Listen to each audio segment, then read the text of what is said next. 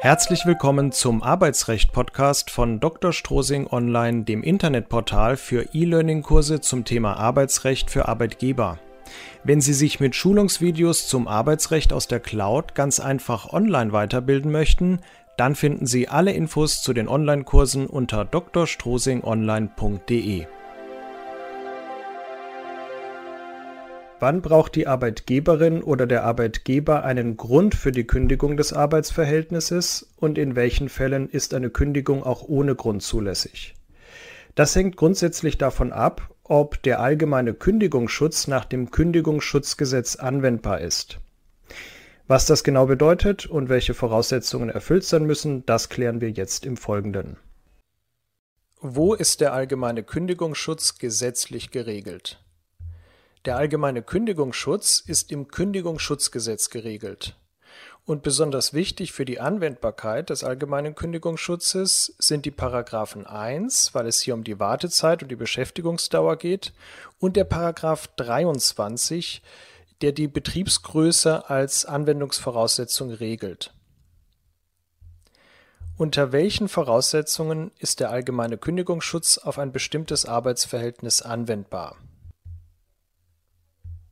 Maßgeblich für die Anwendbarkeit des allgemeinen Kündigungsschutzes ist zunächst die Beschäftigungsdauer. Hier sieht § 1 Kündigungsschutzgesetz vor, dass der allgemeine Kündigungsschutz nur Anwendung findet, wenn das Arbeitsverhältnis in demselben Unternehmen ohne Unterbrechung länger als sechs Monate bestanden hat. Gemeint ist hiermit der rechtliche Bestand des Arbeitsverhältnisses. Es kommt also nicht darauf an, ob tatsächlich sechs Monate durchgearbeitet wurde. Die Tätigkeit kann durchaus unterbrochen gewesen sein, zum Beispiel durch eine Arbeitsunfähigkeit. Der rechtliche Bestand muss jedoch vorgelegen haben, das heißt, es darf innerhalb dieser sechs Monaten nicht zu einer Kündigung oder zu einem Aufhebungsvertrag gekommen sein. In Einzelfällen hat die Rechtsprechung auch eine Zusammenrechnung von Beschäftigungszeiten vorgenommen wenn es nur zu einer ganz kurzfristigen Unterbrechung des Arbeitsverhältnisses kam, von etwa vielleicht wenigen Tagen und auch ein innerer Zusammenhang zwischen den Beschäftigungsverhältnissen bestanden hat, wenn also die Arbeitnehmerin oder der Arbeitnehmer auf demselben Arbeitsplatz weiter beschäftigt wurde. Kommt es also nur zu einer ganz geringfügigen Unterbrechung, lohnt sich durchaus mal im einen oder anderen Fall eine Prüfung, ob ein Sonderfall vorliegt. Innerhalb dieser ersten sechs Monate kann das Arbeitsverhältnis also durch die Arbeitgeberin oder den Arbeitgeber jederzeit ohne Vorliegen von besonderen Gründen fristgerecht gekündigt werden. Erforderlich ist nicht, dass die Kündigungsfrist innerhalb der sechs Monate endet, die Kündigung kann vielmehr auch kurz vor Ende der Wartezeit, also ein paar Tage vor Ablauf der sechs Monate, ausgesprochen werden und die Kündigungsfrist kann dann durchaus auch nach Ablauf der sechs Monate enden. Auch das ist noch ein Fall, in dem das ähm, Kündigungsschutzgesetz und der allgemeine Kündigungsschutz nicht greift. Wie so oft im Arbeitsrecht kann hier jedoch ein Fallstrick im Detail lauern. Wenn man also als Arbeitgeberin oder Arbeitgeber tatsächlich bis ganz knapp vor Ablauf der Wartefrist wartet mit dem Zugang der Kündigung, könnte der Arbeitnehmer, die Arbeitnehmerin den Versuch machen, die Kündigung mit einer Kündigungsschutzklage unter dem Aspekt der Treuwidrigkeit anzugreifen. Auch wenn das schwer durchsetzbar sein wird, ähm, sollte man in der Praxis tatsächlich die Regel einhalten, je ähm, mehr Zeit noch als Puffer zwischen dem Zugang der Kündigung und dem Ablauf der sechs Monate liegt, desto sicherer ähm, ist man äh, als Arbeitgeber beim Ausspruch der Kündigung. Man könnte also diesen sechs Monatszeitraum aus Paragraph 1 Kündigungsschutzgesetz als eine Art Probezeit bezeichnen der rechtlich korrekte Begriff lautet Wartezeit. Nach Ablauf dieser Wartezeit greift also der allgemeine Kündigungsschutz, wenn die anderen äh, Anwendungsvoraussetzungen vorliegen. In der Praxis wird hier oft der Begriff Probezeit verwendet. Ähm, unter Probezeit versteht man im rechtlichen Sinne die Möglichkeit, einen Zeitraum zu vereinbaren, unter dem das Arbeitsverhältnis unter besonders kurzen Kündigungsfristen gekündigt werden kann. Das spielt eigentlich eine Rolle ähm, bei, äh, bei dem Abweichen von den gesetzlichen Kündigungsfristen nach 622 BGB.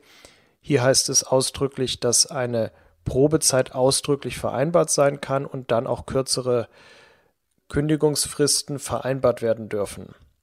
Eine arbeitsvertraglich vereinbarte Probezeit hat aber zunächst mal nichts mit der Wartezeit nach dem Kündigungsschutzgesetz zu tun. Das heißt, Probezeit und Wartezeit können durchaus auseinandergehen und müssen auch separat geprüft werden. Wenn also die Anwendbarkeit des Kündigungsschutzes geprüft wird, ist immer nach dem sechsmonatigen rechtlichen Bestand des Arbeitsverhältnisses zu fragen. Eine weitere Anwendungsvoraussetzung für den allgemeinen Kündigungsschutz ist die Betriebsgröße nach der sogenannten Kleinbetriebsklausel des Paragraphen 23 Kündigungsschutzgesetz. Nach dem Gesetz sind nämlich sogenannte Kleinbetriebe von der Anwendbarkeit des allgemeinen Kündigungsschutzes ausgenommen. Der Gesetzgeber berücksichtigt hier auch die Interessen der Arbeitgeberseite es wird allgemein angenommen, dass kleinere Arbeitgeber eine geringere finanzielle Belastbarkeit haben und von einem Kündigungsschutzprozess stärker betroffen sind als größere Arbeitgeber.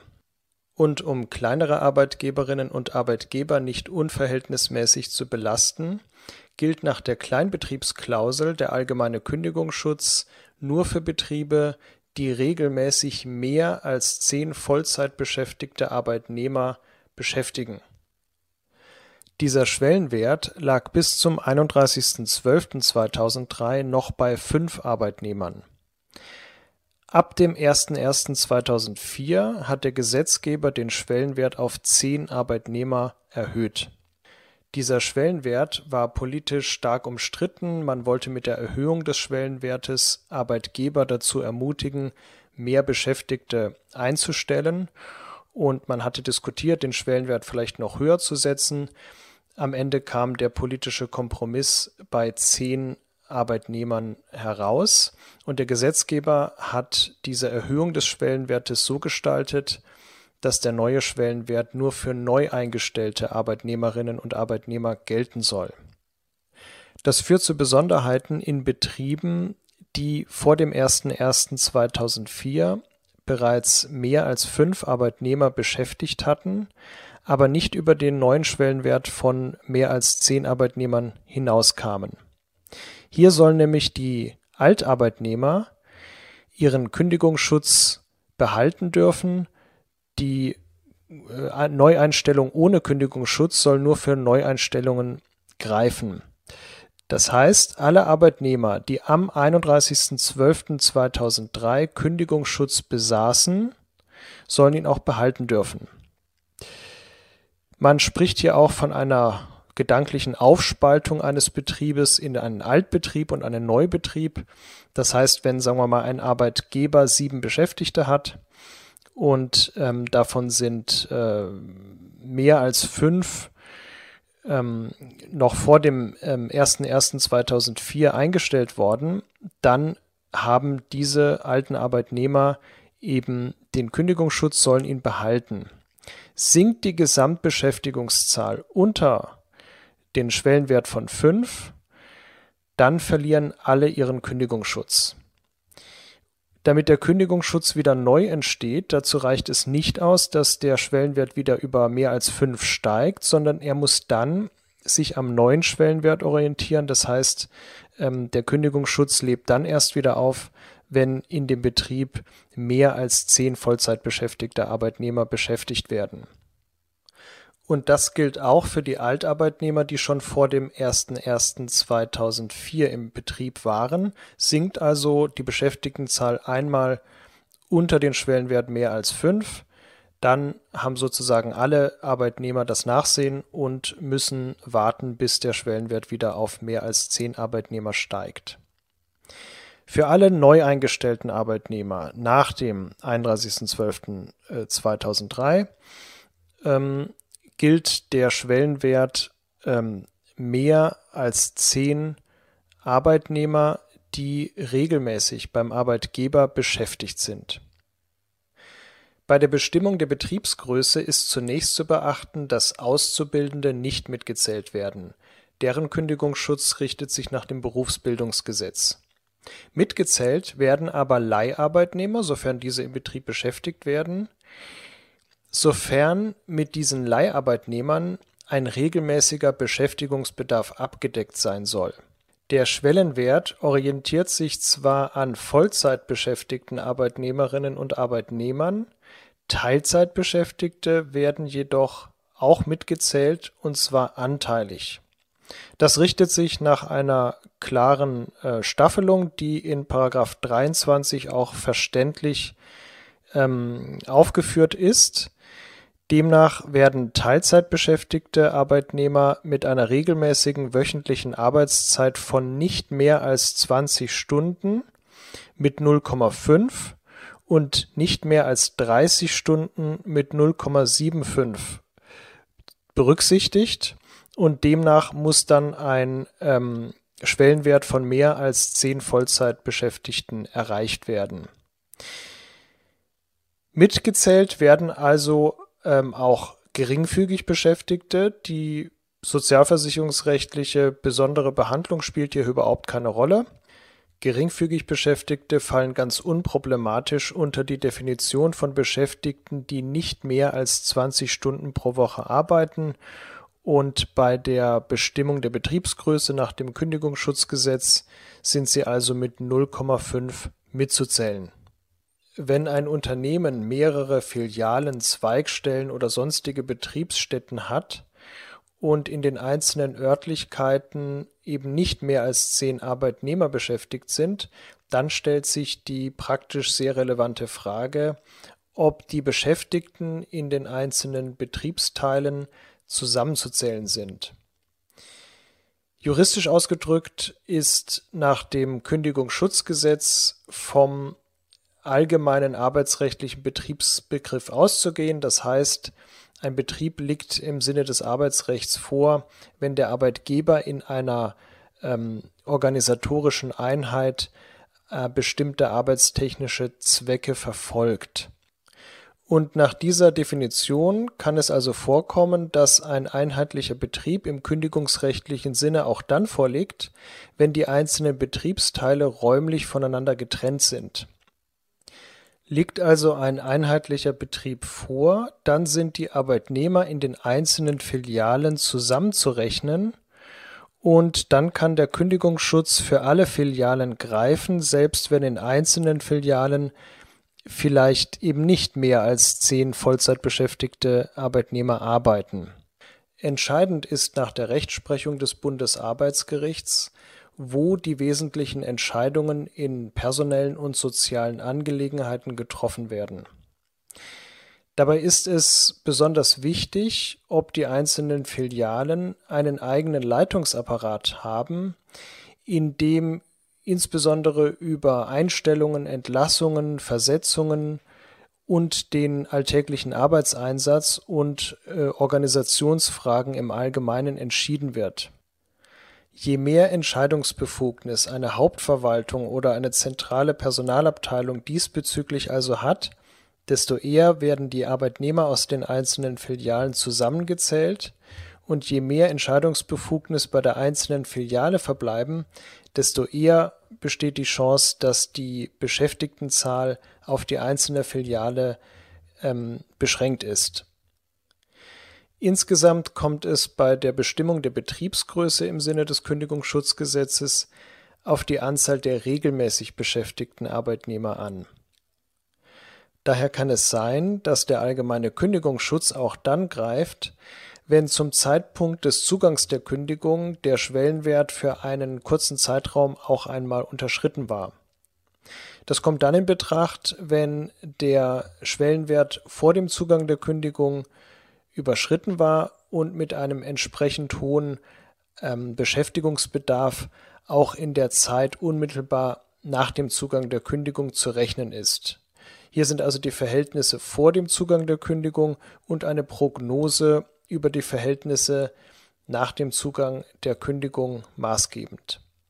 Eine weitere Voraussetzung für die Anwendbarkeit des allgemeinen Kündigungsschutzes ist der persönliche Anwendungsbereich.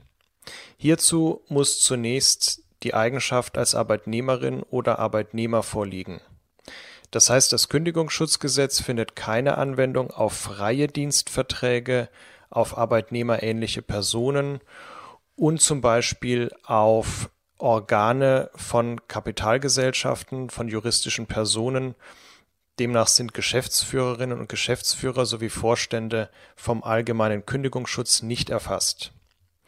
Anwendbar ist der allgemeine Kündigungsschutz jedoch auf leitende Angestellte. Das sind Personen, die zur selbstständigen Einstellung und Entlassung von Mitarbeiterinnen und Mitarbeitern befugt sind. Und auf diese leitenden Angestellten findet das Kündigungsschutzgesetz zwar Anwendung, allerdings mit der Besonderheit, dass die Arbeitgeberseite im Rahmen eines Kündigungsschutzprozesses einen Antrag auf Auflösung des Arbeitsverhältnisses stellen kann und zwar nach 14 Absatz 2 Kündigungsschutzgesetz, ohne diesen begründen zu müssen. Das führt dazu, dass das Arbeitsverhältnis aufgelöst werden kann, selbst dann, wenn die Kündigung sozial ungerechtfertigt war. Der Arbeitgeber hat der oder dem leitenden Angestellten in einem solchen Fall jedoch eine Abfindung zu zahlen.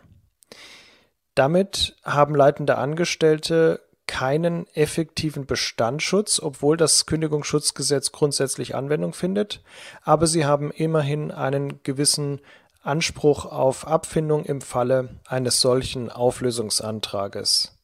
In der Literatur wird das auch auf die Formel gebracht, leitende Angestellte haben zwar keinen Bestandsschutz, aber einen Abfindungsschutz.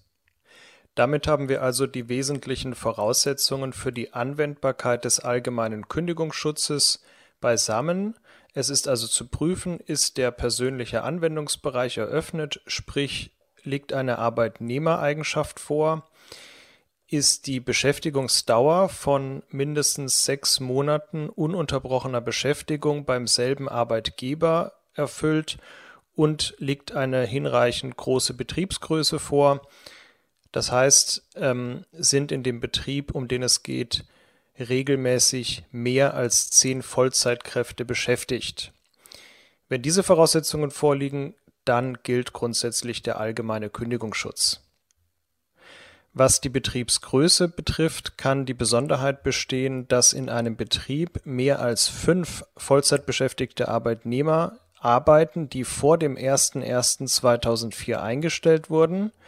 In diesem Fall gilt für diese Altarbeitnehmer der alte Schwellenwert von mehr als fünf Arbeitnehmern.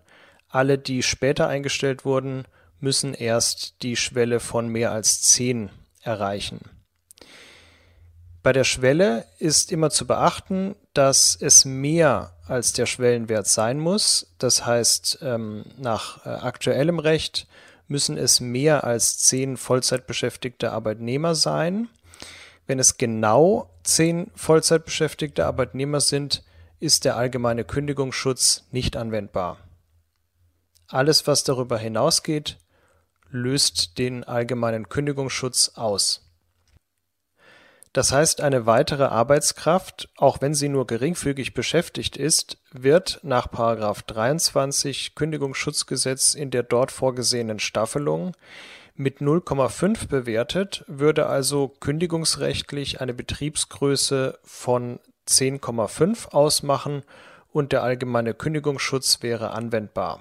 Greift der allgemeine Kündigungsschutz, dann braucht der Arbeitgeber in jedem Fall einen zulässigen Kündigungsgrund damit die Kündigung wirksam ist.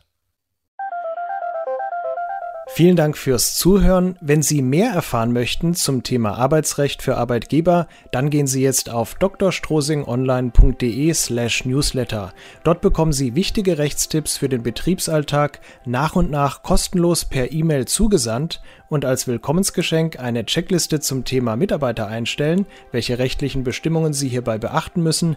Alles sofort startklar auf drstrosingonline.de/newsletter. Ich freue mich auf Ihren Besuch. Bis zum nächsten Mal.